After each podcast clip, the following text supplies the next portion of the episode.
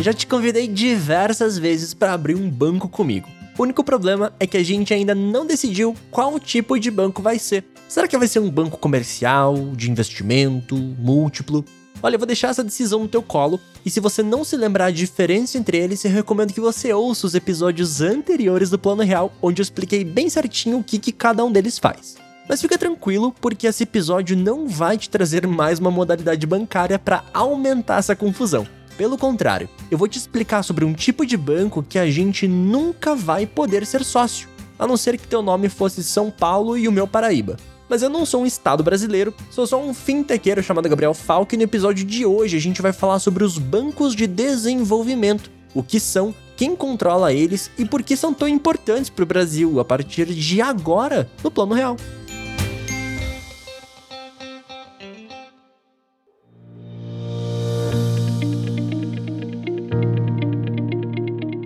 Se a gente pegar os dados do finalzinho de 2020, diretamente do forno do Banco Central do Brasil, temos a seguinte foto. Temos 137 bancos múltiplos, 20 bancos comerciais, 60 sociedades de crédito, financiamento e investimento. E sabem quantos bancos de desenvolvimento nós temos? Bom, de acordo com as estatísticas do Bacen, atualmente só temos 4 bancos de desenvolvimento.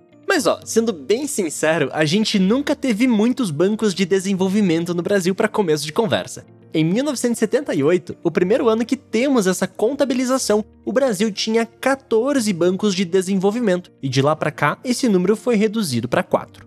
Mas e aí? Quais as características que fazem um banco de desenvolvimento um banco de desenvolvimento? Bom, o primeiro ponto importante é mencionar uma qualidade de todos os tipos de licença bancária que comentamos até aqui. E para o banco de desenvolvimento não poderia ser diferente. Um banco de desenvolvimento precisa ser sempre uma instituição financeira. Nunca se esqueça disso. Por mais que tenha a palavra banco no nome, as semelhanças com os demais tipos de banco meio que acabam por aqui e eu vou te explicar o porquê. Sabe por que temos poucos bancos de desenvolvimento no Brasil? Primeiro, porque quem controla esses bancos são os governos estaduais necessariamente. Quando a gente falou sobre os outros tipos de banco, vimos que existem casos onde as instituições podem ser privadas, públicas ou até mesmo de economia mista. No caso dos bancos de desenvolvimento, precisam ser necessariamente geridos por governos estaduais. E você sabe por que, que eles precisam ser controlados pelos estados? Pois o objetivo dos bancos de desenvolvimento é conseguir oferecer financiamentos de médio e longo prazo de projetos que consigam incentivar o desenvolvimento econômico e social da região que esse banco está inserido. Nem sempre um projeto que busque o desenvolvimento social e econômico de uma região consegue oferecer retornos interessantes o suficiente para que, vamos dizer, um banco comercial top correr esse risco de emprestar dinheiro em projetos com retornos de pouca certeza.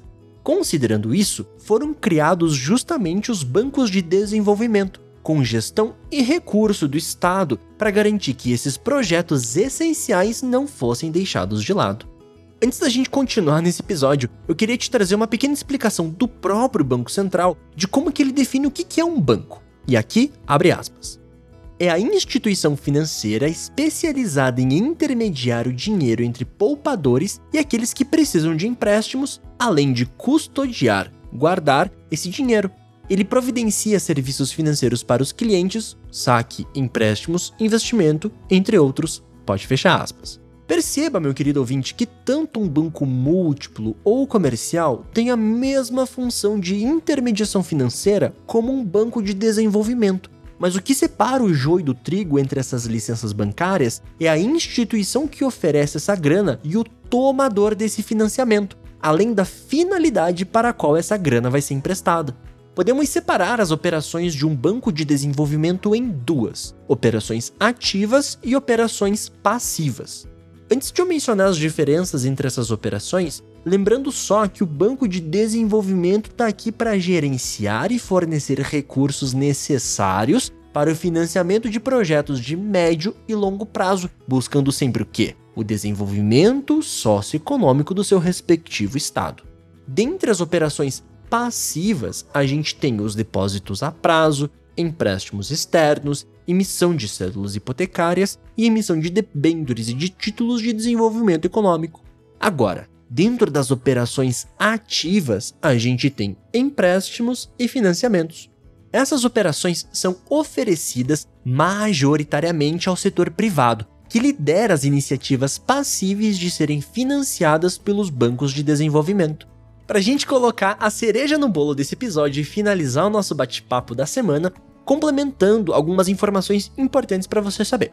Os bancos de desenvolvimento precisam ser constituídos sempre através de uma sociedade anônima, a sede do banco precisa ser na capital do estado qual ele foi constituído, e a palavra banco e o nome do estado qual ele representa precisam ser sempre discriminados no nome do banco. Quer um exemplo? Olha o Banco de Desenvolvimento de Minas Gerais, o BDMG. Tem a palavra de Banco de Desenvolvimento seguido pelo nome do estado em que foi constituído. Olha, esse tipo de banco eu e você não conseguimos abrir juntos, mas eu acho que ficou clara a importância de termos bancos de desenvolvimento disponíveis em nosso Brasil.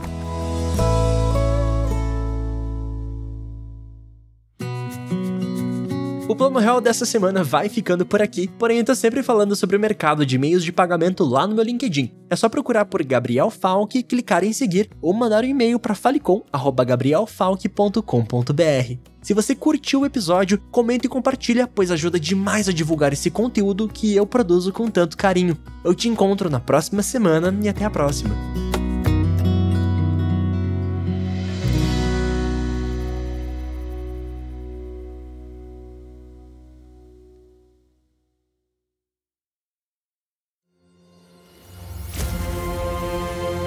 Este programa foi editado pela Grimório Podcasts.